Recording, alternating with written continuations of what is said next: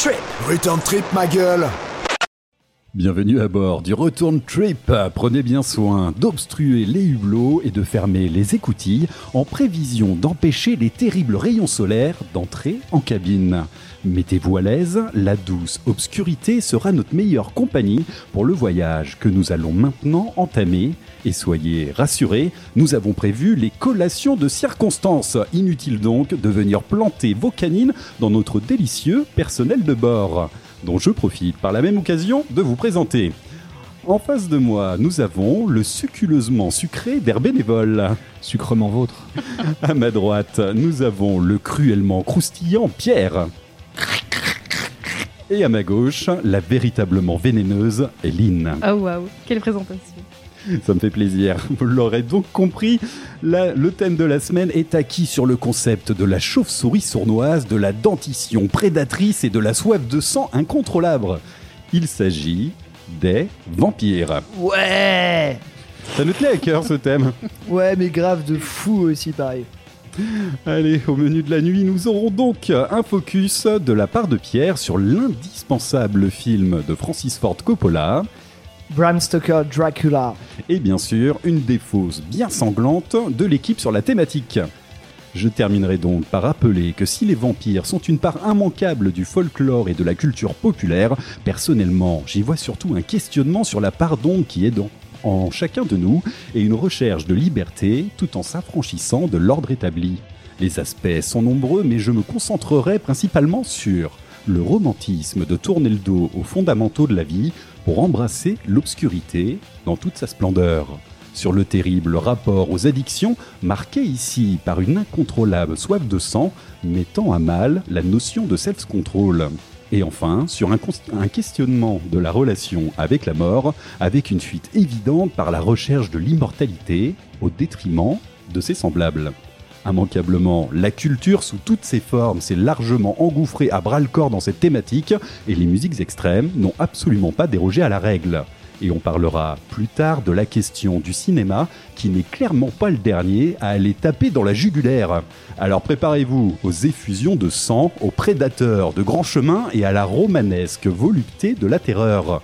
Reste à poser la question à vous, noble auditoire, et également à vous, éminente équipe, serez-vous le prédateur ou serez-vous le repas Waouh euh, Si vous entendez un bruit, c'est moi qui raye mes notes parce que Mathieu vient de à peu près tout déballer. C'est bon, j'ai rempli le bingo, Ouais, là, impeccable. tu, bi- tu bingotises à fond. Non, non, mais c'est euh, c'est hyper bien. J'aime beaucoup ce que, euh, ce que, ce que comment tu présentes la chose, car effectivement, c'est autant de questionnements. Et euh, je vous avoue que j'étais très excité à l'idée de faire ce podcast euh, sur le sujet des vampires. Et je me suis dit, mais on va jamais avoir le temps de tout, euh, de tout. euh, le but n'est pas d'être exhaustif, mais euh, là, tu viens un peu de balayer tout le spectre euh, qui, qui rend en fait la chose vampire extrêmement intéressante. Le sujet est tellement vaste, j'ai essayé d'être concis et d'aller droit à euh, C'est l'essentiel. un sujet que déjà beaucoup, effectivement, je pense qu'on pourrait faire plusieurs émissions tellement on a de choses à mettre dedans. Il n'y a rien qu'à voir la sélection musicale qu'on euh, qu'on s'est échangé entre nous euh, sur la préparation de cette émission. Moi, je sais que j'avais au moins 4-5 titres euh, en rab qu'on passera pas, mais euh, bon, on aura peut-être l'occasion d'en parler plus tard. Oui, c'est vrai qu'on s'est, on s'est limité un peu. Moi, je, je suis limité, mais c'est, c'est marrant parce qu'on en avait un en commun, mine de rien. On Ouais. en parlera plus tard. Oui, alors celui-là, il était vraiment pas très étonnant, quoi. Ouais. Je crois Bah, même que tu vois, j'ai fait exprès de pas le passer. Celui-là, je me suis dit que ah, bah, quelqu'un d'autre s'en chargerait, je, quoi. Je pense que je t'aurais insulté en, en roumain. Ah, intéressant. Tiens, je demande à voir. On se garde ça pour tout à l'heure. Ok, très bien. Envie de rester. Hein. Non, bah tiens, on commencerait peut-être euh, par en musique, tant qu'à faire. Eh ben, moi, je vous propose de commencer tout de suite en musique avec euh, ben, un titre de ta sélection, Pierre. Et oui. Et c'est pas celui qu'on avait en commun. Même Non. si j'a- j'aime bien cette formation aussi. Euh, oui, effectivement. Alors, qui dit vampire dit. euh, Bah, en fait, je vous ai même pas choisi un nom euh, de groupe à où il y a le mot vampire, ni serait-ce que même un m- morceau avec euh, le mot vampire ou Dracula ou ce que vous voulez, ni même un album avec le mot vampire ou quoi que ce soit. Non, j'ai essayé de partir sur le groupe Devil Master. Euh, Devil Master est une formation qui nous vient de Philadelphie, aux USA, qui officie dans un black metal punk des plus, euh, sournois et des plus sombres, euh, qui parlent dans leurs paroles d'occultisme, de vampires et d'histoires horrifiques. Il faut savoir que certains membres sont même déguisés en vampires, les petites capes et les, faces blanchies se font plutôt communes lors de leur show. Et ils ont sorti en 2022 un excellent album, Ecstasies of Never Ending Night. Donc voilà, alors, le- pour ceux qui ne parleraient pas la langue de Shakespeare parmi nous et parmi euh, notre auditorat, euh, les, les extases de la, la nuit sans fin. Si là on n'est pas un peu dans le thème vampirique, euh, excusez-moi quand même. Et je vous ai choisi le morceau. Ah, 2022 chez Relapse Records, euh, par ailleurs. Ouais, la fameuse école Relapse Record. Oui, bah voilà, non mais toujours, toujours. Et je vous ai choisi le morceau Acid Black Mass. Alors, morceau qui est peut-être un peu plus lent niveau tempo que le reste de l'album, mais bon, euh, voilà, c'est une, une messe noire sous acide par des punk black metal vampires. Moi, je vous dis, ah, vous allez pouvoir juger sur pièce, c'est vraiment super bien. euh, Ça, ça y va dans tous les sens. Il y a ce petit son caractéristique de Devil Master. Et ça en fout partout, c'est vraiment pas prise de tête et on est vraiment dans le, dans le grand guignolesque au possible. T'as même pas dit Crust. Moi, je, con- je connaissais pas, mais j'ai trouvé ça très chouette. Ah bah, Euh, ça m'aurait Le- étonné. Le bénévole, tu passeras dans ma crypte tout à l'heure. euh, J'aurai deux trois choses à te montrer et à te conseiller dans ce cas-là. Ça marche. Et c'est rigolo parce que je regardais un peu le, le groupe, euh, il disait euh, Cold Wave dans les influences. J'ai pas trop entendu la, la Cold Wave, par contre je, je trouvais qu'il y avait un petit côté psycho sur, euh, sur, la gratte par moment. Et euh, voilà, c'est un groupe que vous, euh, qui va fait une tournée avec. euh, D'ailleurs, Relapse euh, Records organise un show où ils seront là avec le groupe aussi Hulder, tout ça. Enfin, c'est toute, toute une petite bande de groupes très sympathiques. Pour ceux qui ont la chance, David Master était passé à Paris l'année dernière en compagnie du groupe entre autres Grave Cult. Bisous, bisous aux copains. Allez, on attaque tout de suite en musique avec Devil Master et le titre Acid Black Mass Houston Trip.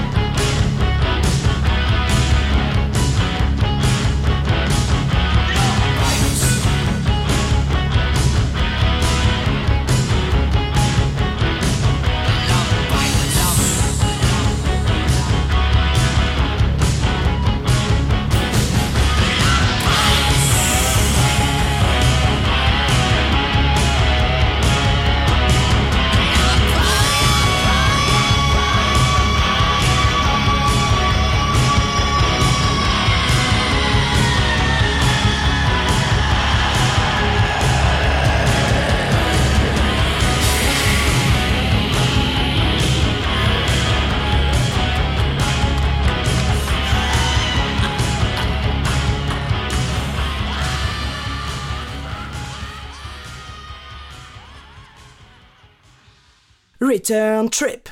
Métallurgie. Vous êtes toujours à l'écoute de Return Trip. Yeah À l'instant, on était du côté des amoureux de la morsure, bien évidemment, toujours dans la thématique des vampires. C'est la thématique de la semaine. Euh, avec un titre de ma sélection, vous l'aurez très, proba- très probablement reconnu. C'était bien évidemment le Metal God, la formation Judas Priest, avec le titre Love Bites. C'était quand même sorti en 1984 sur l'album Defenders of the Face sur le label Columbia Records. Rebelford est-il un vampire? Vous avez deux heures. Ah, moi j'y crois. hein. Bah grave, Mm. franchement. euh, Un vampire d'un genre très particulier. Ouais. Euh, Je sais pas argumenter. euh, moi, j'ai jamais vu comme un vampire ce mec-là. hein. Non, mais je sais pas, puis mais Pierre j'ai- propose, je dis moi, j'ai- oui. Moi j'ai envie de dire oui, Ah le oui, cuir, tout ça, je sais pas. Non, ça vous dit pas non Le cuir, les motos, euh, les Ouais. cravaches. euh, Ouais, bah les vampires quoi. Ouais, les vampires, normal. oui. Mais ça je, ça, je pourrais vous en parler plus tard, de vampires avec des cravaches. Et... Ouais, bref, non, tout mais. ça.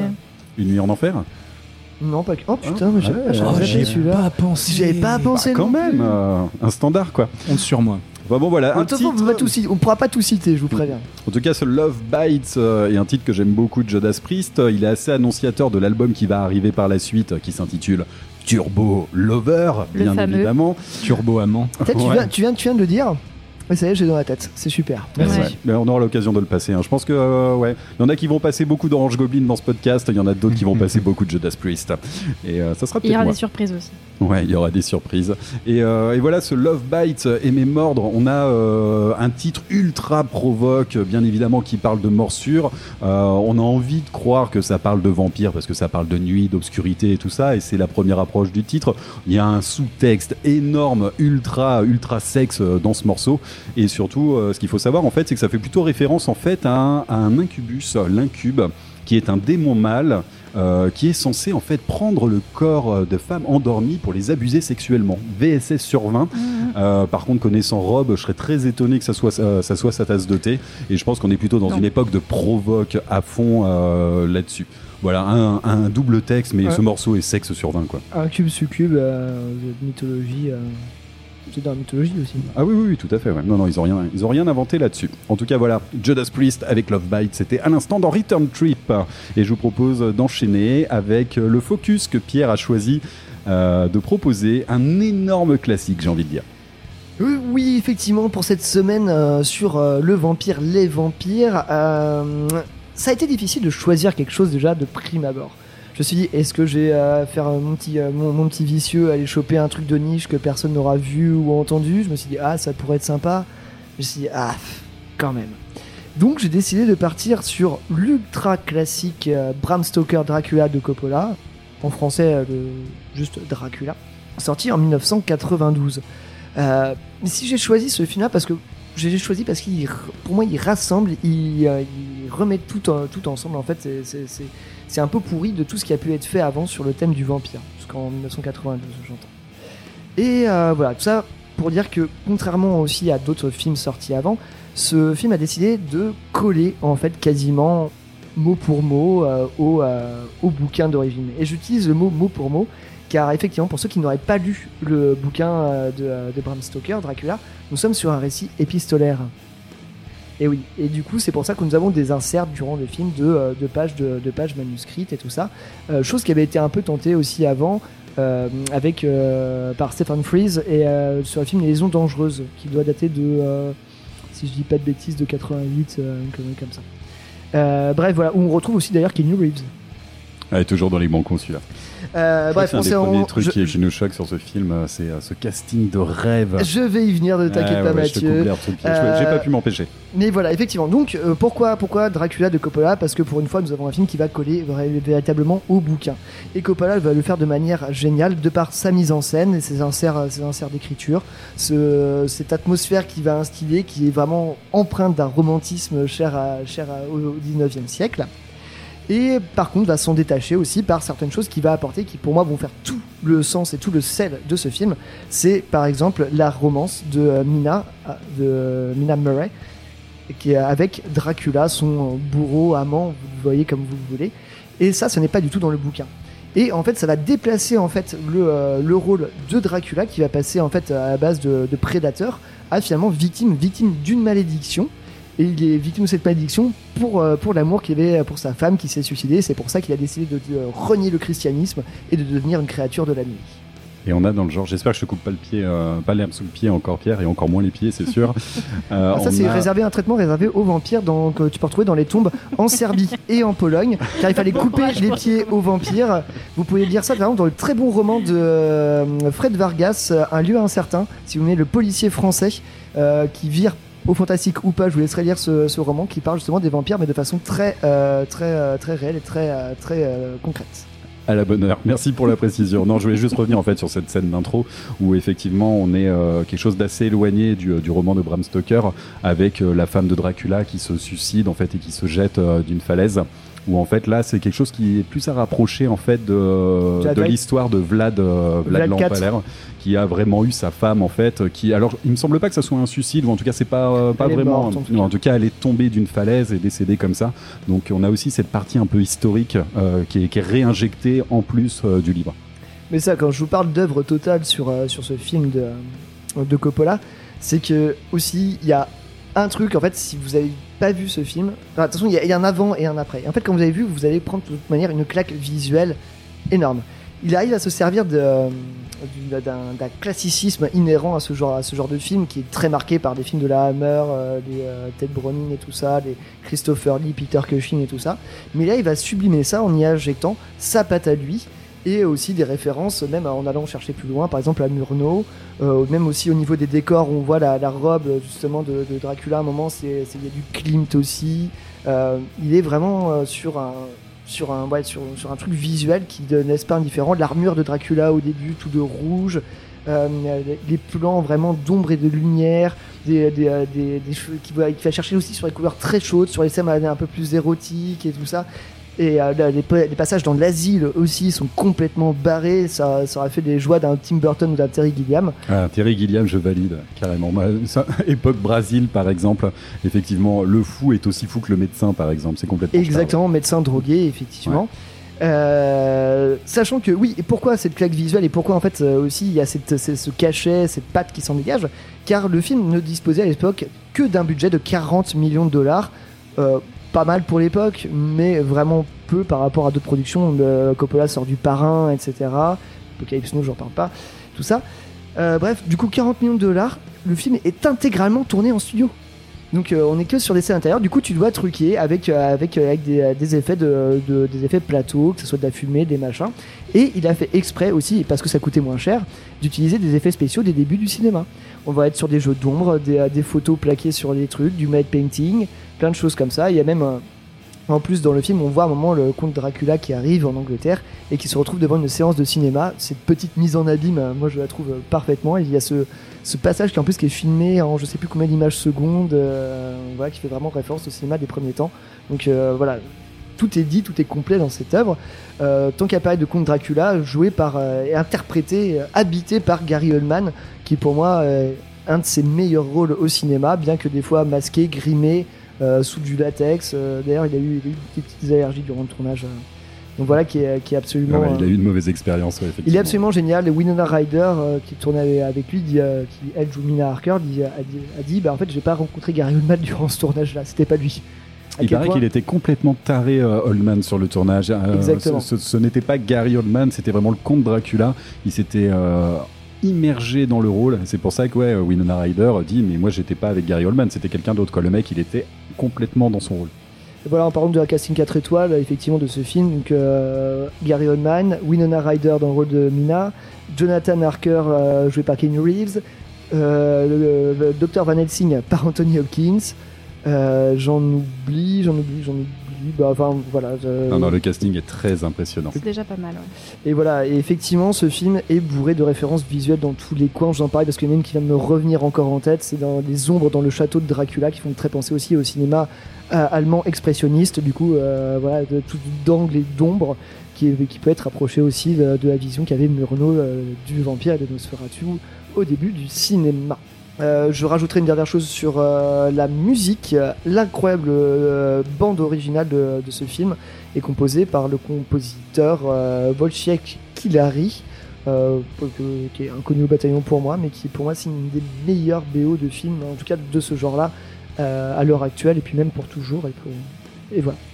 Euh, dernière petite chose aussi que j'ai appris en me repenchant un peu plus sur ce film-là, c'est qu'effectivement il y a des euh, deux trois scènes un peu on va dire d'érotisme, mais ça reste quand même assez chaste euh, pour un- ça reste assez chaste. Mais euh, Coppola en fait a fait appel à une, euh, à une, une prof d'art dramatique euh, féminine pour en fait euh, tourner les scènes entre justement entre entre les Mina et et Lucie des scènes un peu un peu érotico tout ça euh, pour pour que pour mettre euh, en fait les, euh, les, actrices à l'aise et de, ce que je- j'en connais je pense pas qu'il y en ait beaucoup qui l'aient fait à cette époque là alors que maintenant on a beaucoup de de femmes qui vont faire ça sur sur des films des, pour les scènes de sexe etc et je trouve que la démarche je ne savais pas qu'il avait fait ça et je trouve que la démarche est plutôt plutôt plutôt avant-gardiste en fait pour l'époque tu fais bien de le noter parce que c'est vrai que c'est quelque chose maintenant qu'on voit apparaître.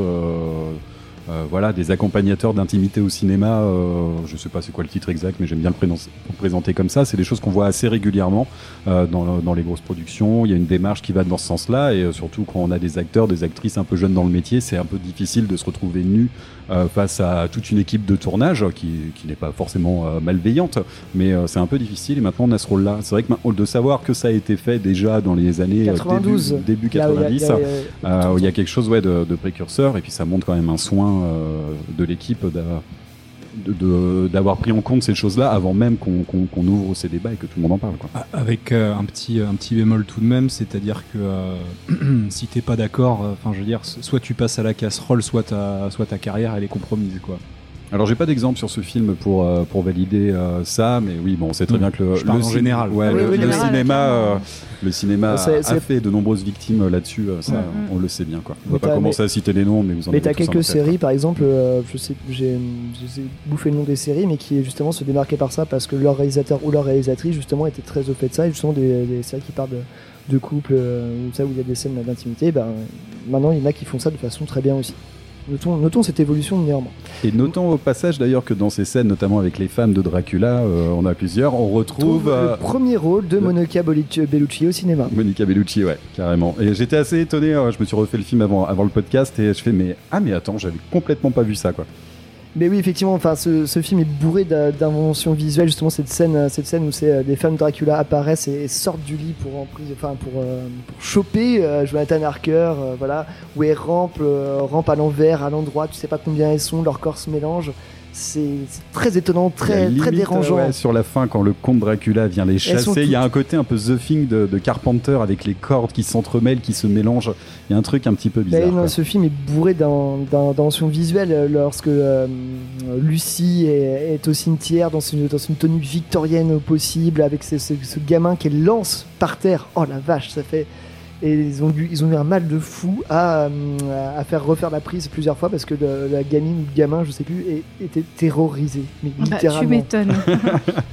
Et après, il existe des images du making of. euh, vous pourriez voir ça. Enfin, c'est, tu les vois, ils sont en galère, ils n'arrivent pas à tourner la scène. euh. Enfin bon, voilà. Alors, si vous n'avez pas vu ce film-là, mais allez, enfin regardez-le. C'est c'est C'est c'est un chef-d'œuvre. par c'est- excellence, et C'est ouais. un chef-d'œuvre pour moi du cinéma d'horreur, même du cinéma tout court. Il y en a vraiment pour tous les goûts et dans tous les sens. C'est parfait. Euh, ouais, j'ai bien aimé.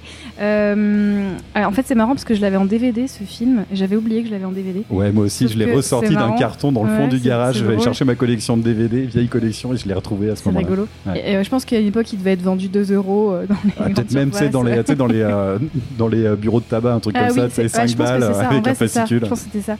Et euh, en fait, j'avais assez peu de souvenirs, mais j'avais des souvenirs un peu. euh, je sais pas exactement ce que tu dis, mais il a, il a, il fait un peu appel à pas mal de sens différents, tu vois, ce film. Et c'est des, ouais, j'avais un peu des images imprimées en tête, des couleurs. Enfin, tu vois, vraiment euh, ouais. très. euh, ouais, je sais pas quel est le terme pour ça, mais tu vois de quoi je parle. Et ça, ça m'avait marqué. Et du coup, ça m'est revenu. Il y a des trucs vraiment chouettes. Après, il est, il est un peu long. Je trouve qu'il est un peu long, mais bon, c'est. Mais il est, mais il est très très bien. C'est vrai qu'il est très très bien. Et le, le casting, vraiment, trop bien le casting, quoi. Bah, le casting. est- Ouais. Et franchement, qui d'autre pour jouer un peu un jeune premier que Keanu Reeves C'est- Il est un c'est- peu nul hein, dans le. Mais il est, mais est Oui, ça oui, lui oui. va très bien. Il est nul et justement en fait ils ont Mais C'est un peu sa marque de fabrique, c'est d'être un peu placide, tout ça. ouais. mais ils ont bien Les axé derniers John Wick, par exemple, c'est le mec qui a pas ouais. d'émotion, quoi. Mm, mm. mais euh, justement il était très bien là-dessus il était Ouais. très bien dans les liaisons dangereuses où on sortait quasiment et voilà. Marrant. Je me souvenais pas que c'était lui. ah bah si si, si, Attends, bah. tu- les liaisons dangereuses. Oui, Keanu Reeves Pour moi, c'est. euh, c'est Stéphane Fraisse qui, euh, qui, euh, qui réalise le film et Keanu Reeves joue euh, le, euh, le jeune, un jeune premier, euh, voilà, qui se fait, euh, qui se fait, euh, qui finit en, enfin bref, vous regarderez le film, vous le verrez bien. Me dis pas que tu penses à l'adaptation avec Sarah Michel Gellar euh, qui s'appelle Sex Intention ou un truc comme Alors, ça. je, je l'ai vu, mais euh, Bah, vu qu'on est sur les vampires, on peut direct dériver sur Buffy contre les vampires. Je suis sûr que non, non, c'est trop tôt. C'est trop, tôt. C'est trop tôt, c'est trop tôt. Euh, ouais, moi juste très rapidement, je trouve euh, très bien euh, tout, euh, tout ce que tu as dit, Pierre. J'avais envie de te couper tout le temps. Je l'ai fait un petit peu, mais je valide tout, tout, tout le tour les que tu as fait scènes de sur transformation de Dracula qui, Ouais. passe- qui, qui à la fois qui montrent tous les aspects de la bête, de la chauve-souris euh, aux espèces de, espèces de loup-garou chelou, cette brume verte et tout ça. Non, tout est, tout est vraiment canon en fait, dans, dans le sens de. On est vraiment sur le vampire canonique et tout ça. Et euh, ouais, cette histoire d'amour incroyable en plus, Mais tu vois, ce que euh, à travers le temps. ce que tu ce, ce que tu disais sur le budget, que le budget était assez euh, assez léger. C'est qu'à la base, en fait, ce projet, c'était pour faire un téléfilm et c'était pas pour faire un film. Donc, ils avaient un petit budget et il me semble que c'est à l'arrivée de Winona Ryder qui s'emballe en fait euh, sur euh, sur ce film et qui dit ok on va en faire un film on fait pas un téléfilm du coup l'approche euh, des aspects visuels ils refusent toute la technologie ils se disent non on va regarder ce qui a été fait avant et on va faire des trucs un peu cheap mais on va faire hommage aux anciens effets spéciaux et on va partir que dans cette voie là Si ça avait pas été Coppola, ça se trouve, ça aurait été merdique. ça aurait que- pu être merdique mais il y a des trucs un peu cheap hein. je vois les inserts de flammes bleues par exemple Oui, mais quand la calèche rentre dans dirait le le château gaz, euh, oui oui t'as l'impression qu'ils ont filmé, filmé leur Oui, plaque de gaz fait- carrément En fait, tu peux pas, tu peux pas faire un film comme ça sur Dracula sans aussi citer. En fait, pour moi, il, cite et il fait référence, il fait hommage à tout ce qui a pu être fait avant Ouais. aussi, dont dans les aspects les plus kitsch aussi. Après, des fois, c'est limite. Tu dis, ah, c'est. Non, en vrai, c'est bien fait.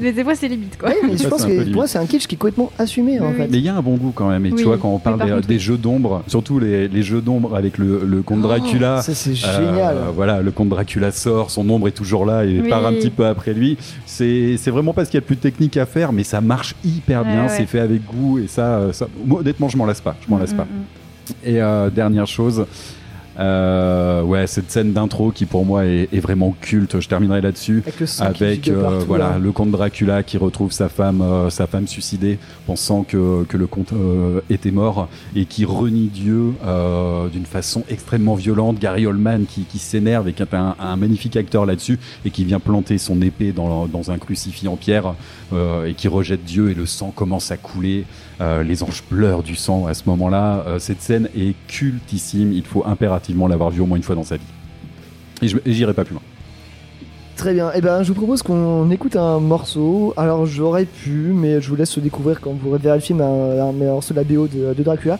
Non, je suis parti sur complètement un autre délire. On va s'écouter un morceau d'Electric Wizard. Oui, Euh, voilà, le fameux. Allez, ça y est, c'est parti. Mais C'était ça- le fameux titre qu'on avait en commun, Pierre. Et effectivement, et je, je- je n'ai pas passé de morceau d'Electric Wizard. Épisode 6.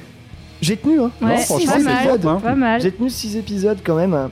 Et du coup, le morceau s'appelle Satanic Rites of Dracula. Et pas Dracula, parce que c'est Dracula qui s'abreuve au sang de personnes euh, droguées. Du coup, c'est c'est hyper drôle. Allez Ah, voir les pas paroles. le jeu de mots, je l'avais pas du tout. Voilà, c'est sur euh, l'album Witch il était Cult pourtant Today. pas. Ah bah ouais, je sais, pourtant, ouais. et Et Pas... c'est- Et c'est sur l'album euh, Witch Cult Today, sorti en 2007 chez Rise Above Records. Et puis voilà, si vous connaissez pas Electric Wizard, bah, j'ai même pas envie de leur faire leur BO parce que de toute façon, euh, sinon, je- voilà, pareil. Le maître par excellence. Voilà, bah, euh, je pense qu'on voilà, on va s'écouter tout de suite ça dans Return Trip, Electric Wizard, Satanic Rites of Dracula.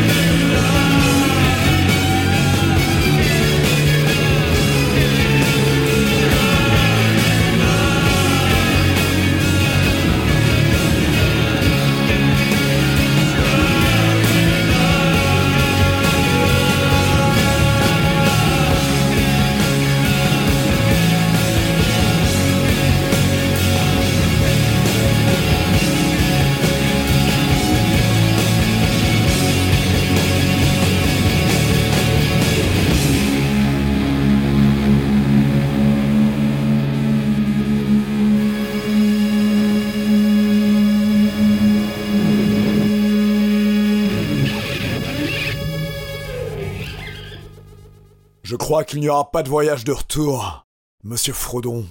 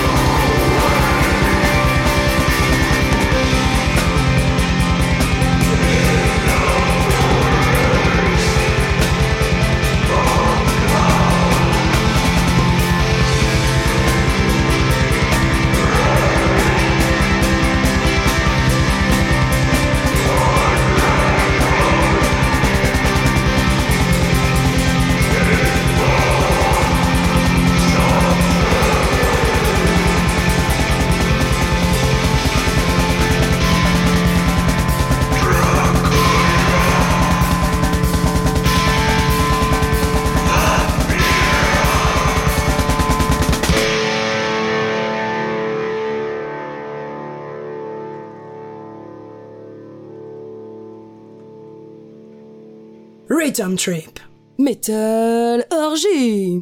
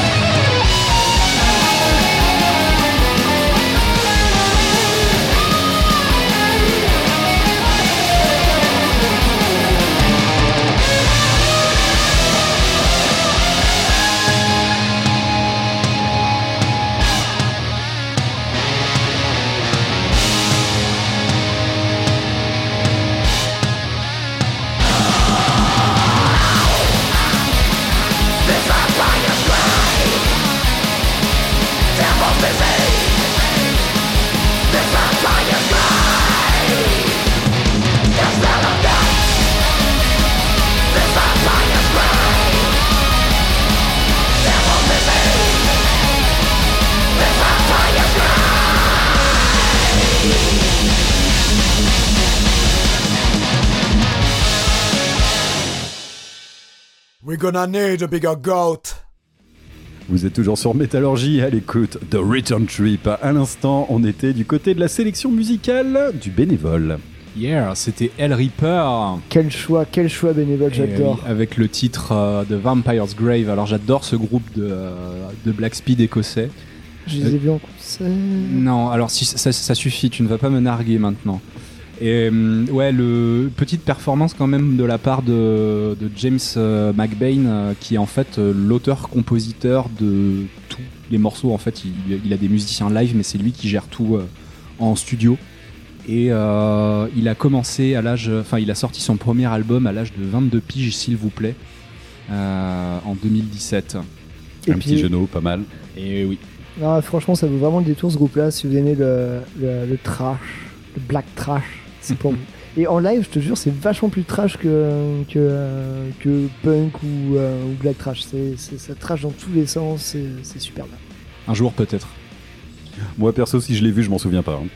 Tu vois, t'as pas vu. non, non, ça, je, sais que je l'ai jamais et vu. juste avant, c'était. Et juste avant, on était du côté de la sélection d'Eline avec. C'était Botaniste avec le titre Dracula Vampira, euh, qui est issu de leur EP euh, EP3, Green Metal, sorti en 2016. Euh, Botaniste, en fait, c'est un, un groupe à plusieurs particularités. Donc déjà, ils n'utilisent pas une guitare, mais un dulcimer. Je savais même pas que ça existait. euh, je suis même pas sûre que ça se prononce comme ça. Qu'est-ce? C'est un instrument, à, un espèce de truc à cordes frappées. Enfin, voilà, je saurais pas expliquer ce que c'est, mais c'est un gros bazar. Et euh, c'est un vieux, un vieux instrument. euh, Non, non, mais t'as dit gros bazar, moi ça me suffit, hein, je m'en suis arrêté là. C'est un gros bazar sur lequel tu tapes. Voilà. Ouais, voilà, ok, nickel, impeccable. Et, euh, et en fait, ils sont obsédés par le règne végétal. Donc, ils parlent beaucoup, beaucoup, beaucoup de plantes. Donc, ils s'appellent botanistes en même temps. voilà. Ouais, ça, ça va sous le sens. Et le titre Dracula Vampira, en fait, ça fait référence à une orchidée. Euh, les orchidées Dracula, en fait, comptent des dizaines et des dizaines d'espèces différentes. Et euh, enfin, je, je partagerai ça aussi avec vous, euh, les, les auditeurs et les auditrices, parce que notamment, on a le Dracula simia. Et en fait, on dirait Oh. des petits singes. C'est extrêmement mignon. Voilà. Ah oui. Alors, euh, ouais, On de loin, alors comme ça, sans mes lunettes, j'ai cru voir des nains de jardin, mais je dois être un peu loin du truc. Alors, oui, on a singes, aussi c'est le quoi Dracula, net tête, tête de nain de jardin, exactement. Attends, c'est quoi C'est l'avant ou l'arrière du singe? Ça se passe comment ouais? Ouais, non mais. Souriez coopératif un petit peu. Oui. Et du coup, le, hum, le Dracula Vampira, elle ressemble euh, à une. Enfin, c'est une toute petite orchidée euh, noire. Et euh, enfin, ça- on dirait une petite tête. Pour moi, on dirait une petite tête de. Vlad dans les, dans les vieilles. euh, comment dire Dans les vieilles gravures. Ouais, il y a un peu de ça, carrément. Voilà. Euh, je J'étais très contente de voir ça. Regardez, ça ressemble. euh, Évidemment, vous pouvez Comme pas regarder, gouttes euh, comme deux gouttes mais je vous enverrai les petites photos sur les réseaux sociaux si vous voulez voir ça. Ça marche. Voilà. Allez, je vous propose euh, d'entamer de suite la défausse, savoir euh, ce que l'équipe a retenu ou plutôt avait envie de mettre en avant euh, de- de- sur la thématique des vampires. Et euh, je ne peux pas résister, j'ai envie de, de donner la parole à Der Bénévole pour commencer, parce que je suis très fan des séries télé des années 90. Ouais, tu m'as un peu coupé l'arbre sous le pied. Ouais, carrément, ouais. Alors je voulais commencer euh, par le numéro 3, qui est le film Lost Boys, sorti en euh, 1987, si je ne m'abuse. C'est l'histoire d'une femme divorcée euh, et de ses deux enfants qui, euh, qui euh, changent de ville pour euh, s'installer en Californie. Et euh, il se trouve que la ville euh, est victime de nombreuses disparitions et est surnommée par certains de ses habitants capitale du crime. Mhm, C'est suspect. Il se, il se passe des choses pas très catholiques la nuit et les jeunes gens, euh, les jeunes gens disparaissent et réapparaissent changés. Et il y a une scène absolument inénarrable dans ce film. Il y a un bodybuilder qui s'appelle Tim Capello qui, euh, qui joue du saxophone pendant un live. En fait, on voit les, on voit les, les- les- les enfants, les personnages principaux dans ce concert en train de regarder euh, un bodybuilder torse-poil bah oui. en jean, en jean Bah oui. Euh, qui, qui joue du, du sexy saxophone et qui se met à faire de la, de la danse du bassin en mode loutre. C'est euh, c'est priceless. Mais c'est vrai qu'on n'y pense pas assez souvent, mais euh, qui dit vampire dit euh, bodybuilder, euh, joueur du saxophone. Ça, passe- ça paraît plutôt logique, mine de Et des loutres, évidemment. Et des loutres. Et en numéro 2, j'avais sélectionné Blood 2. The Last Vampire, qui est un, un animé japonais sorti en l'an 2000, les enfants. Eh bien, ça se passe pendant la guerre du Vietnam, précisément en 1966. C'est l'histoire d'une jeune femme japonaise nommée Saya, qui rentre dans un lycée américain euh, qui est adjacent à une base aérienne euh, américaine euh, au Japon. Donc, euh, base dans laquelle décollent fréquemment des avions pour euh, aller bombarder joyeusement le Vietnam. Eh bien, il se trouve que dans cette école aussi, il y a de nombreuses disparitions inexpliquées. Hmm, c'est suspect. Et Saya n'est pas une lycéenne ordinaire. Et elle n'est peut-être pas humaine non plus d'ailleurs. Oh Ouais, c'est un grand classique ça de l'animation de, de cette période. euh. Le scénario est pas de dingue, l'animation est vraiment chouette, le rythme est, est vraiment soutenu. euh, non, non, ça vaut le détour. Je sais quand, quand il était sorti, euh, je m'étais jeté dessus tel, tel un vampire, tout simplement. Alors à ne pas confondre avec la série Blood Plus qui est arrivée ensuite. Là, le, le- celui- l'animé dont je parle est un film de une heure. Euh, Il y a un défaut, je trouve, c'est, un peu dommage, c'est que la- la- le personnage principal a les yeux un peu trop écartés, elle est dessinée un peu, un peu salement. Euh, mais le, le cara design des vampires est juste énorme. Euh, on dirait des espèces de babouins chauves-souris euh, monstrueux. euh, Ils ont pris exemple Les- sur les les, fleurs. oui, voilà, sur les sur, orchidées. sur les fameuses orchidées. Non, en vrai, ils sont vraiment monstrueux et en fait, ils- on les voit se changer, en fait, se métamorphoser de d'écolières en, en, en, en- en monstres énormes de 2m40 de haut. Enfin, c'est. Qui joue du saxophone. Ça suffit maintenant. ok, ok, pardon. Et en numéro 1, bien sûr, Allez, allez, allez, allez, allez, allez, lance-toi. la meilleure série de tous les temps, j'ai nommé Buffy the Vampire Slayer. Allez Sarah Michel Gellar. Et oui, incarnée par Sarah Michelle Gellar, donc euh, Buffy, une écolière de 15 ans, déménage de LA pour s'installer. Enfin, 15 ans euh, dans le rôle, quoi. euh, parce que- Ah, je Alors, elle a pas commencé à 15, mais elle avait genre 16 ou 17 ans. Elle était, Ah elle était vraiment pas vieille. Ah ouais, elle, fait- elle, elle a des joues de bébé. hein. Mais ils, ils la font pas à l'américaine, genre euh, cette écolière de 15 ans euh, jouée par, par un non, non, acteur ou une non, actrice non. de, de 30 piges. Non, non, elle était réellement super Je jeune. souviens plus trop des Ouais, premières. alors le reste du casting, quand même, il y en a pas mal qui, qui ont l'air beaucoup plus âgés, euh, qui ont l'air beaucoup trop âgés pour être au lycée. hein. Bah, notamment Angel. euh, son, Oui, ah bah oui, non mais alors David Boreanaz. son- voilà, David Boreanaz, son, euh, son amoureux aux, canines euh, protubérantes. euh, qui lui, ouais, je sais plus quel âge il a, mais il a pas mal d'années de plus qu'elle quand il démarre. Et donc cette adolescente dé- déménage de LA pour s'installer dans une petite ville de Californie qui s'appelle Sunnydale et qui concentre à peu près tout le paranormal du monde. Euh, Il y a beaucoup de cimetières déjà dans cette ville. Il y a aussi beaucoup de morts inexpliquées. La série finit par, euh, par essayer d'expliquer justement euh, comment est-ce que les gens peuvent vivre dans une ville où il y a autant d'insécurité et autant de, de trucs surnaturels. Euh, mais c'est très amusant, donc c'est vraiment la série euh, The Monster of the Week. Euh, chaque, euh, chaque semaine, vous avez le droit à un nouveau monstre, pas toujours un vampire, mais il y a quand même des méchants récurrents. euh, Ah non, en vrai, ils ont bouffé à tous les râteliers. hein. Il y a des grands méchants vampires, euh, donc voilà, les personnages comme le maître dans la saison 1, ou ensuite Spike, puis, euh, puis d'autres. Spike. Spike. Le décoloré. Voilà. Eh ben écoute, euh, par hasard, je suis retombé dessus. j'ai- Je me suis envoyé les deux premiers épisodes. J'ai beaucoup pleuré, je t'avouerai. Euh, ça a un peu mal vieilli quand même. On a le droit de le dire. Oh, t'as des épisodes qui sont super. C'est- Pardon. il y a des, c'est très très kitsch. Il y a- en fait, les épisodes qui ont le moins bien vieilli, c'est ceux où il y a des, des masques de démons. Ceux-là, ils sont vraiment absolument ignobles. Euh, ou les fausses mantes religieuses aussi. C'est- kitschissimo possible. Et j'adore, c'est la scène de la salle de concert pour les jeunes. Oui, Euh, le qui- The Bronze. Ah, le voilà, bronze. Le bronze, tout à fait. Et tu regardes les concerts et les gens dansent, mais tu vois trop que c'est enregistré, qu'il n'y a même pas de musique ou quoi que ce soit. C'est d'un cheap au total. C'est c'est vraiment pas la salle de concert qu'on a l'habitude de voir chez nous. Derbene, on pourrait noter que Sarah Michel Gellar faisait c'était la cascade elle-même. Alors, euh, Oui, oui, en partie. En partie, en partie, il me semble que En quand par- même. Parce que elle- oui, elle touchait euh, en karaté, je crois. Ouais. Tout à fait. Euh, donc oui, elle a fait des certaines scènes d'action elle-même. Euh, pour euh, pour conclure, Buffy, c'est pas juste euh, c'est pas juste The Monster of the Week. Le personnage du vampire, en fait, sert de de métaphore à l'agression sexuelle. euh, même quand il n'est pas question de vampire, il est souvent question de, de rapport homme-femme. euh, donc c'est une série qui, sous des allures un peu euh, un peu niaises, un peu ado, je pense, a fait beaucoup de bien euh, à ceux qui ont pu la regarder. Voilà. Bon, en tout cas, ça me fait chaud au cœur. je l'ai dû- J'ai dû mater l'intégralité trois fois. Par contre, n'allez pas regarder Angel, qui est, euh, qui est le, comment dire, le, Spin-off. le spin-off. Mm. Il, il est mauvais. Et tu parles en connaissance de cause. Je sais que t'as as au moins 2-3 saisons en DVD chez toi là-dessus. hein. quatre.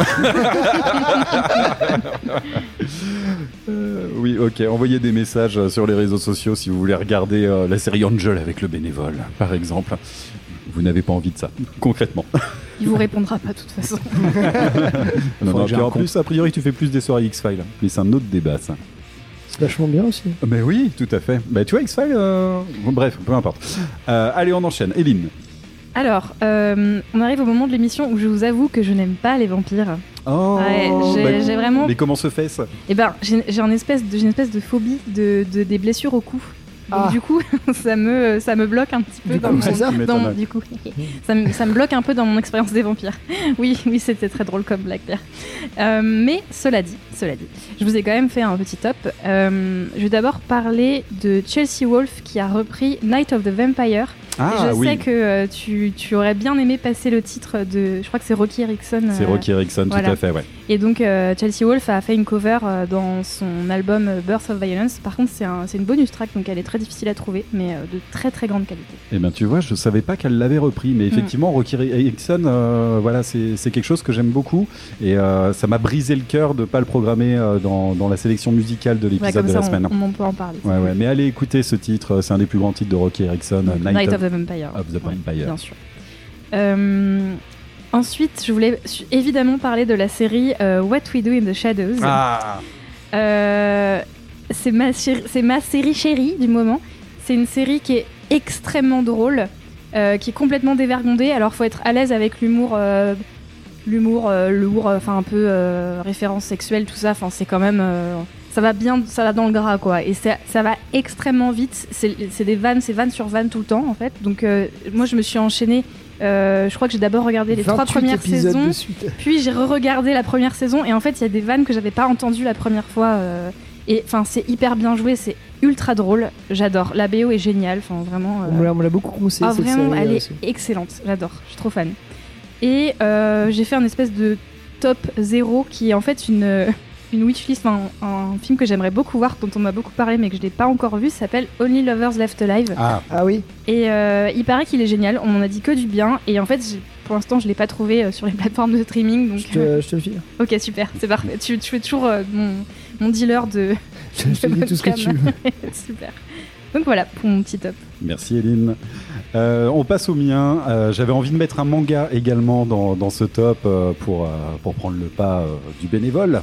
Euh, mais pas avec euh, Blood, mais surtout avec l'OAV Helsing que Ah, j'ai failli la mettre. adoré, que j'ai adoré. Je parle bien sûr de la première, euh, première série Helsing, donc euh, pas Helsing Ultimate qui est venu après.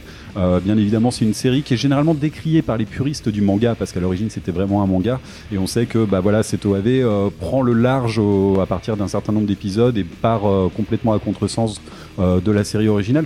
Mais Euh, moi, c'est vraiment celle qui m'a accroché. C'est la version de 2021 où on retrouve le vampire Alucard qui prend sous son aile la jeune vampire Seras Victoria dans l'organisation armée d'Integra Helsing, une organisation de lutte contre les forces démoniaques, bien entendu. Ok, c'est pas très fidèle euh, au manga. Par contre, euh, moi, c'est quelque chose que, j'ai adoré, euh, adoré suivre. Et la bande originale est juste géniale. J'ai pas encore réussi à mettre la main dessus, mais c'est signé euh, Yasushi Ishii. Euh, que je vous conseille vraiment d'aller écouter euh, parce que ça vaut vraiment le coup. On a du rythme, on a tout ce qu'il faut. Et euh, petit spoiler, Alucard, bah, si on met les lettres dans l'autre sens, qu'est-ce que ça peut Non. bien vouloir dire Mathieu, Ouais, allez, non, que, que vas-tu faire? Je ne vais rien dire. je. Caroulade. Un truc comme Carousel? ça. Un truc comme ça. Euh, en top 2, j'avais envie de balancer trois films. Allez, comme ça, je vous les fais très rapide. Bah, le troisième, il s'agit nul autre que de, que de Only Lover Left. Ah, donc voilà, tu n'es que la 15e personne à me dire que euh, c'est un super film. Ouais, non, c'est un super film. Donc, c'est Jim Jarmusch. euh, C'est sorti en 2013 avec les acteurs, le duo qui fonctionne super bien, Tilda Swinton et Tom Hiddleston. Une approche rock et romantique de la question. Euh, voilà, c'est un peu hors du temps. euh, donc, on est quelque chose d'assez lent, euh, d'assez, euh, d'assez rock'n'roll, un peu psychédélique dans l'approche. Euh, allez regarder ce film-là, c'est vraiment super bien. Ça fait mention à euh, ou White Stripe ou des trucs comme ça. Donc euh, allez regarder ça. C'est assez rock et c'est vraiment, euh, vraiment un film hors du temps que, que je vous conseille. Euh, en numéro 2, très rapidement, et je vais pas m'étendre sur la question, il s'agit bien évidemment de Entretien avec un vampire. Impossible de parler des vampires Je sans le ce- savais. Oui sans ce film-là. Voilà. Mathieu du doigt, je ne sais pas pourquoi, donc je fais pareil. 1994, un film de Neil Jordan au casting de Incroyable. rêve. Brad Pitt, Tom Cruise, Kristen Dunst, euh, Euh, Antonio Antonio Banderas euh, et, et- et Christian Ah. Slater. Oui, Antonio Banderas en vampire assez jeune. euh, Ouais. Et bah oui, il y a- il y, a une photo de lui dans What We Do in the Shadows, justement. euh, Enfin, trop mignon. Ok, d'accord, Ouais. je vois de quoi ça parle. Donc voilà, Le ce, film, c'est vraiment le film à aller voir. Je passe très rapidement dessus. Allez le regarder. Mais si vous voulez voir euh, Brad Pitt bouffer des caniches, c'est un peu par là qu'il faut commencer. Des rats Des rats, dans- ouais, des rats et des caniches aussi. La scène des caniches est plutôt, est plutôt Ouais, pas mal. ouais. Et euh, toujours de Nell Jordan, le dernier film que je vous présenterai euh, dans, dans, dans, ce top- dans ce numéro du, du top, c'est le film Byzantium, sorti en 2022, toujours ah, par putain, Nell je suis- Jordan. Je suis content que tu Avec pas- euh, tu- Gemma Atherton et euh, Sarwars Ronan, excusez-moi pour la prononciation.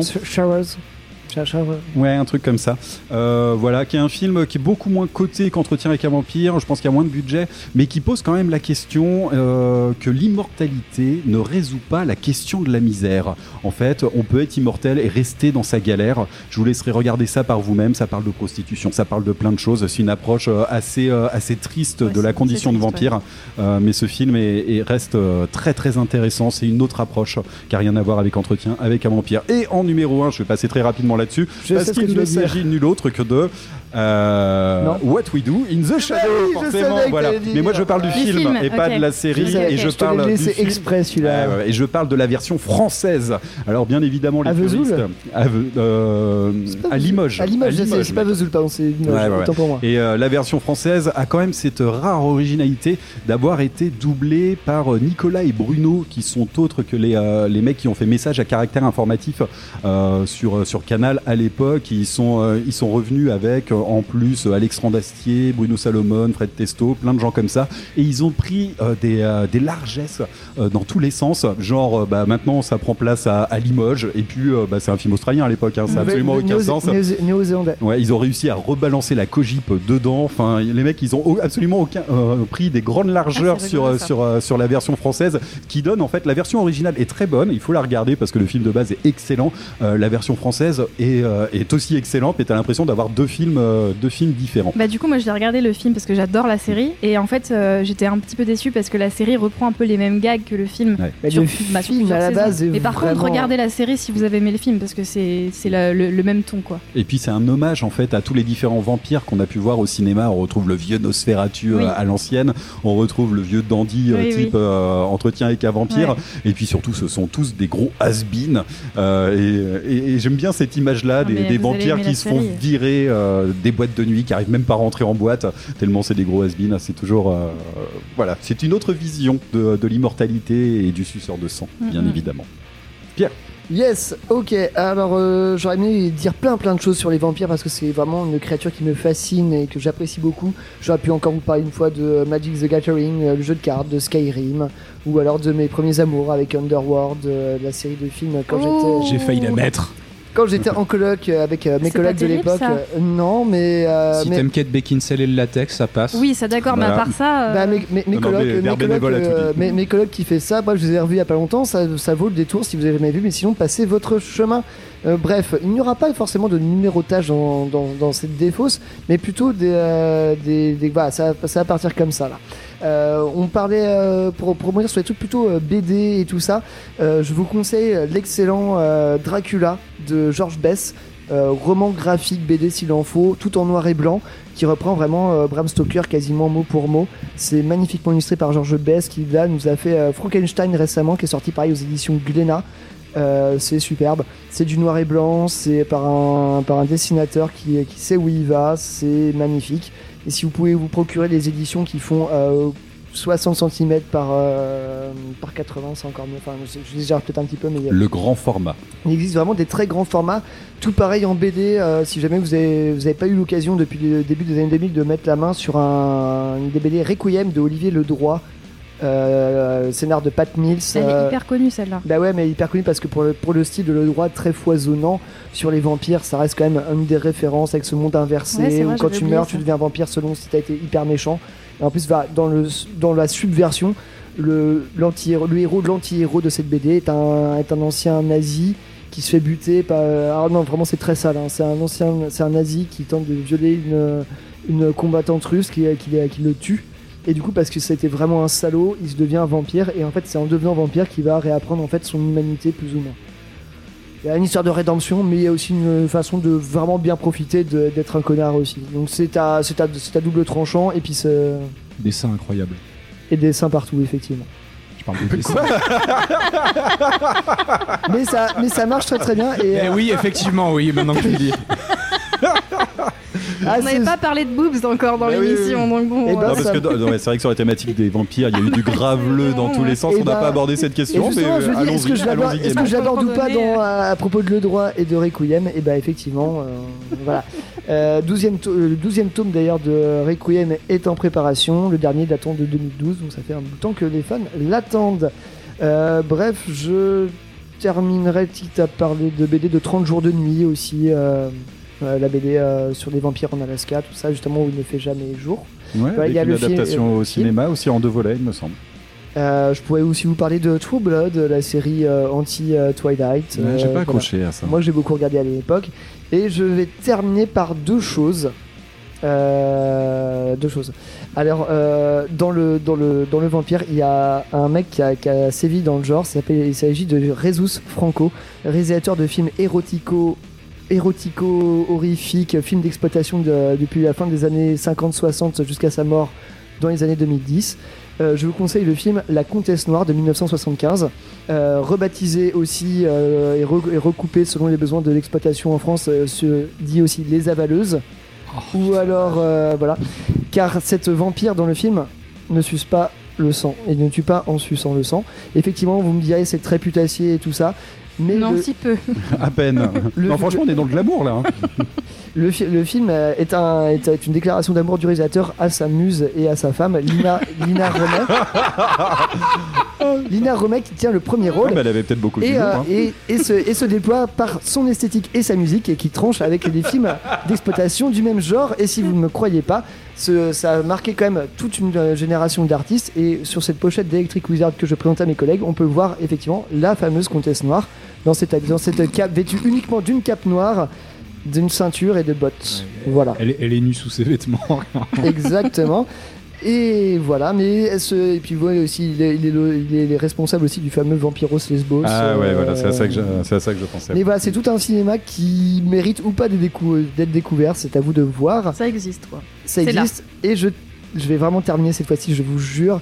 Deux films, deux films de vampires, mais que personne ne, vraiment ne connaît, alors que ce sont deux réalisateurs et réalisatrices de qualité. Je commencerai avec euh, 1983, euh, Les Prédateurs de Tony Scott. Ah. Casting incroyable. David Bowie, Suzanne Sarandon, Catherine Deneuve. Euh, une histoire de vampires en fin de vie qui, de- qui, euh, qui vont voir une, euh, une médecin jouée par Suzanne Sarandon euh, pour essayer de retrouver euh, la, la vie et pas, et pas, et pas dépérir. Euh, voilà. euh, J'en profite pour caler Blow Up là-dessus. Si vous connaissez pas ce format euh, qui est excellent, euh, je rebondis là-dessus parce qu'ils sont très très fans de ce film. Ils le remettent toujours, euh, toujours euh, dans, dans leur dans leurs vidéos. C'est un petit format de Arte qui parle de cinéma, qui le fait très bien. Et allez regarder notamment les vampires au cinéma de Blow Up. C'est gratuit sur YouTube. Allez-y, faites-vous plaisir et vous aurez un condensé de plein de choses. Et on voit les prédateurs arriver tout le temps. On voit le Dracula de Bram Stoker de Coppola. On voit énormément de choses dedans. Et je terminerai par euh, Aux frontières de l'aube de 1987 de Catherine Bigelow. Un espèce de néo-western euh, horrifique qui part de vampires, euh, qui est une charge contre la société, société trop restreinte des États-Unis de, cette époque-là, paumé dans le désert entre deux stations-service, des vampires dans un van. Et voilà. Et je pourrais encore parler pendant deux heures si vous me laissiez l'occasion. On va peut-être plutôt s'é- s'écouter un titre. Ouais, on enchaîne euh, bah, sur ta sélection musicale, Pierre, mais euh, une sélection musicale euh, qui est pas très éloignée du cinéma finalement. hein. Non, parce que j'ai choisi un titre de Rob Zombie. Voilà, tout simplement avec euh, euh, l'hyper connu titre Dragula. Ouais, c'était une évidence, hein, on pouvait pas passer à côté. Non, effectivement, je, je fais tous les noms de, de Dracula en- avec des G. euh, Après Dragula, là j'ai Dragula, qui est tiré de l'album de 1998, le premier de Rob Zombie, après qu'il ait quitté White Zombie.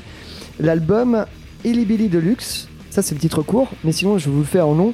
13 Tales of Cadaverous uh, Cavoting Inside the Spook Show International.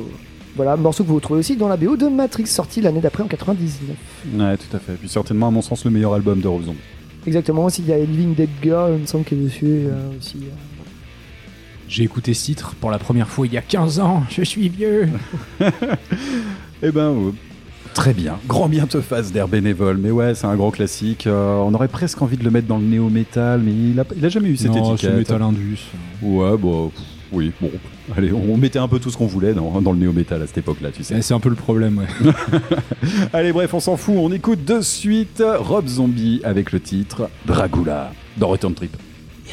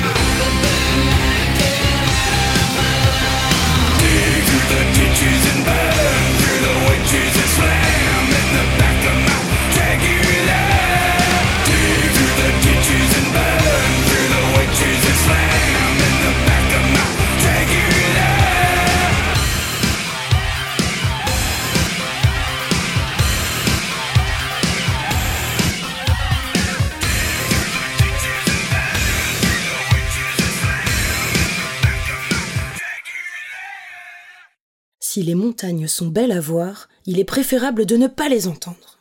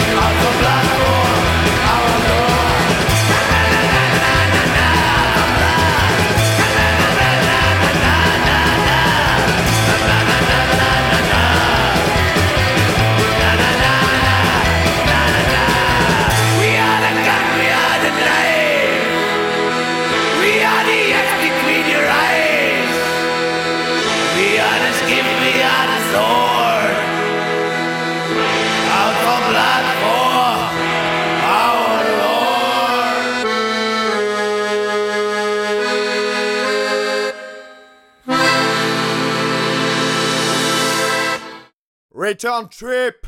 No vampires remain in Romania.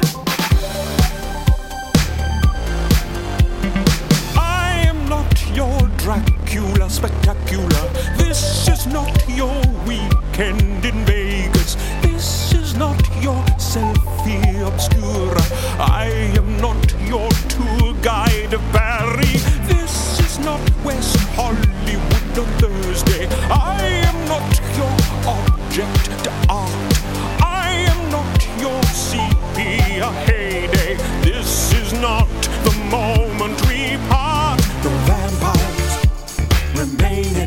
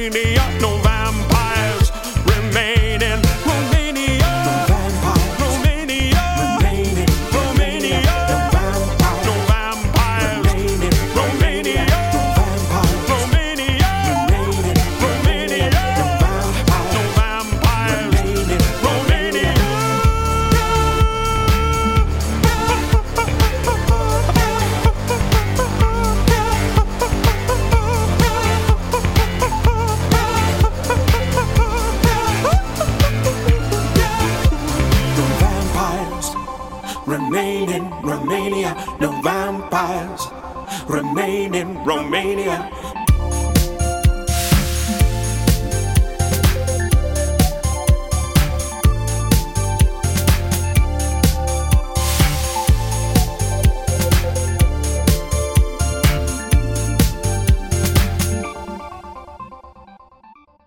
From Fuzz with Love. Vous êtes toujours avec l'équipe de Return Trip cette semaine. On vous parle de vampires, bien évidemment. Euh, et toujours dans cette thématique, on va commencer par désannoncer le titre. euh, et il faut qu'on en parle Oui, de ces titres. hein. parle, ouais, ouais. c'est ta sélection, Eline. Je savais que ça vous laisserait pas de marbre. Ah oui, clairement Euh, on s'écoutait King Luan avec le titre No Vampires Remain in Romania. Bon, d'où est-ce que ça vient Alors ça vient de Suède Ah. Et ça vient surtout de la BO de la série What We Do in the Shadows Mm. dans l'épisode 2 d'ailleurs la saison 1 donc assez rapidement. Ceci explique cela. Et alors qu'est-ce que c'est que ça? Dans le comment dire dans les tags Bandcamp il y a le tag post post post post vaporwave, euh, theater wave, synth pop. Vous, vous choisissez voilà. Moi je je Ah, sais pas. pas, j'aurais Qu'est-ce peut-être que dit un c'est petit accent. Euh... Ouais, disco, cold wave, disco ouais. funk. Disco. Ah ouais disco funk. Bah, Ouais. peut-être pas disco. Enfin, si, je crois que je l'ai indiqué là-dedans. ouais, j'ai mis, mis disco ouais, dans le. Mais dans, non, mais voilà, là. c'est un espèce d'ovni et c'est très très fun. On s'écoute ça en soirée avec mon frère, on euh, s'amuse cold bien. wave, je sais pas trop. euh. C'est c'est du génie en tout cas. Moi j'ai trouvé ça absolument Ah. parfait. Très bien. Ravi que ça te plaise. Moi je trouve ça génial aussi. Et juste avant, c'était un titre de la sélection du bénévole. Et oui, c'était Sir Psycho and His Monsters avec le titre euh, Out for Blood de l'album de Reaper's Tale. Donc euh, pour ceux qui ne sont Mais pas oui. familiers euh, avec le euh, Psychobilly, et ben Sir Psycho ça en est. Donc c'est un mélange en gros de punk et de rockabilly avec souvent des, une esthétique horrifique un peu Oui. kitschou. euh, Ça colle bien avec l'esthétique vampire quand même. ça. Ouais, ça- à fond. Enfin, s'il y a pas une, ch- si ta chanson parle ni de loup-garou, ni de vampire, ni de cimetière, ni de squelette, probablement tu fais pas du très bon psychobilly quoi. Voilà. Je, je me souviens avec le bénévole à regarder sur les sites pour cho- choper des, des vinyles de Psychobilly. Ah vas-y, vas-y, j'en suis là. J'ai acheté 120 balles de psycho. Le, bé- le bénévole avec son manteau, j'ai du, euh, j'ai du Psycho si tu veux. Du Psycho si tu veux. Non, mais ça change du black trash allemand. hein. Faut, faut quand même le préciser. hein. Les deux moods du bénévole. Ouais. quoi. Psychobilly et Black Trash allemand. Et ben voilà, on arrive au terme de, super. ce- de cette émission euh, thématiquement vampiresque, s'il en faut. Euh, je pense que vous l'aurez compris, on aurait pu en rajouter des caisses et des caisses. On avait tellement de références là-dessus. Moi Mathieu, je suis un peu déçu. Je pensais que t'allais quand même nous faire un, faire un topic sur Twilight. Quoi. Ah ouais.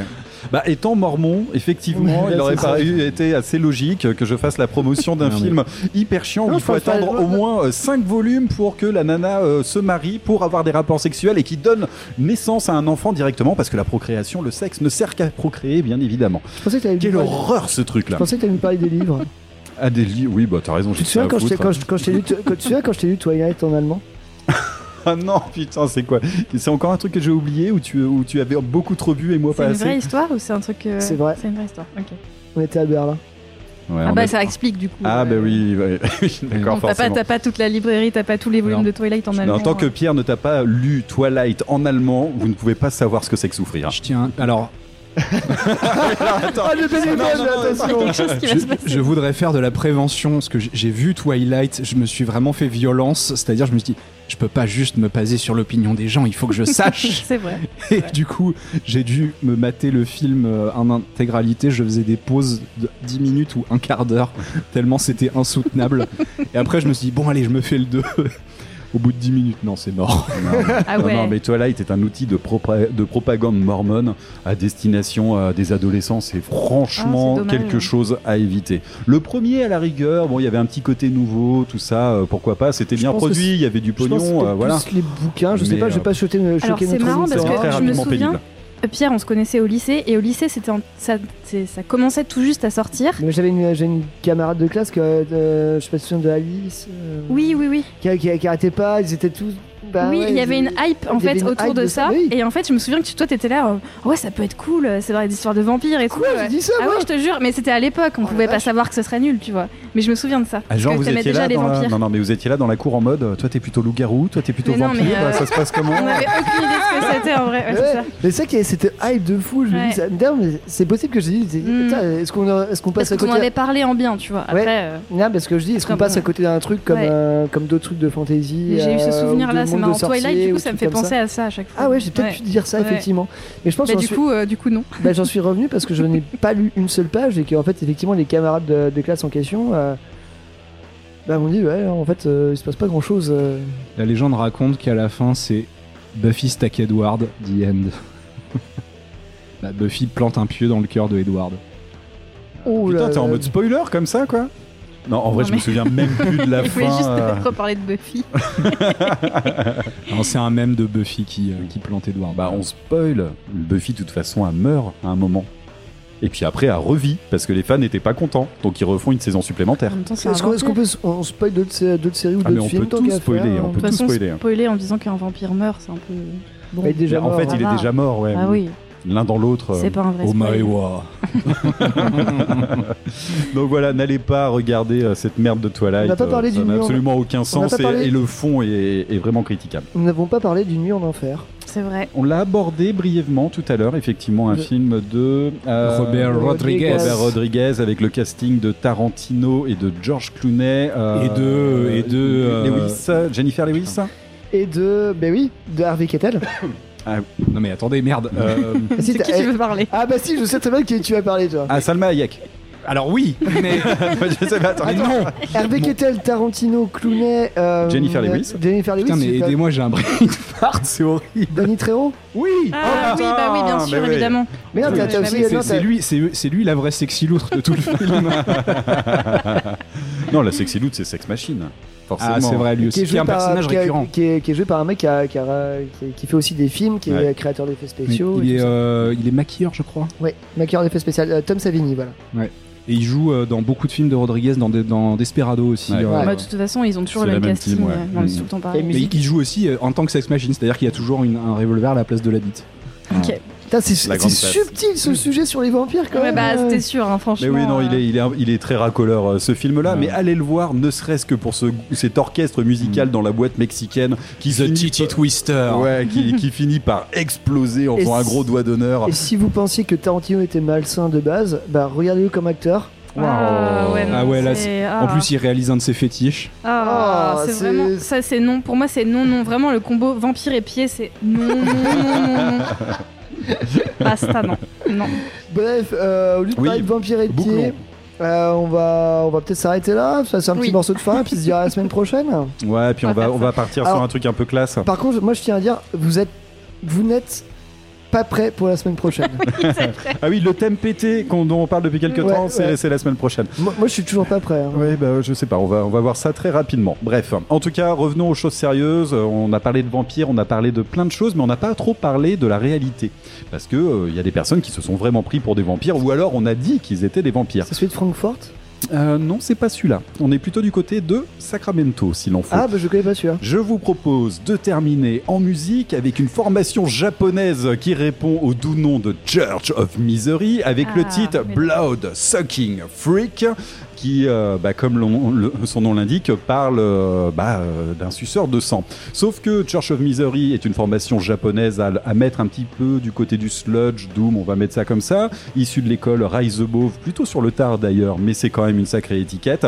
Et ce groupe, si vous le connaissez pas encore, bah, ils ont la particularité de faire des titres uniquement sur des serial killers qui ont vraiment existé. Et dans le cas présent, il s'agit de Richard Trenton Chase, celui qu'on surnommait le vampire de Sacramento.